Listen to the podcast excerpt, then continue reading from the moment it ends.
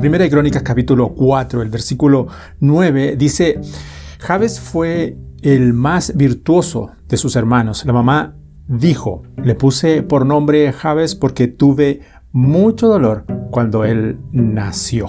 ¿Te suena el libro La oración de Jabes? Bueno, quizás si no lo has leído, posiblemente no. Entre las genealogías de los primeros capítulos de Crónica encontramos dos versículos acerca de un hombre llamado Jabes.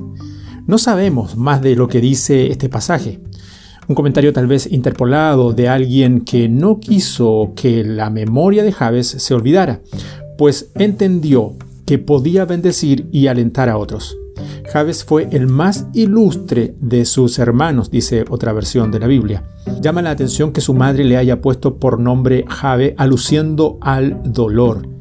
Y es interesante preguntarse si acaso su nombre le recordaba algún sufrimiento del pasado, del parto, o si el dolor al que ella alude fue otro, una situación dolorosa en particular que le llevó a aquella mujer a rememorarla permanentemente en el nombre de su hijo. La muerte de un hijo anterior tal vez, una pérdida repentina de algún familiar, viudez quizás, otras circunstancias tristes y desdichadas de cuya impronta esta mujer no pudo o no quiso desprenderse.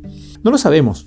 Lo que sí sabemos que este niño llevó sobre sí nada menos que en su nombre la marca, la huella de un dolor del pasado, del que parecía imposible liberarse. Pero Javes dice el texto en el versículo 10 que él oró a Dios pidiéndole que le bendijera y que aumentara su territorio. Quizás él en esa súplica Pidió ser prosperado materialmente, ser acompañado por la presencia del Altísimo y ser protegido del mal. Y el breve comentario dice que Dios le otorgó lo que pidió.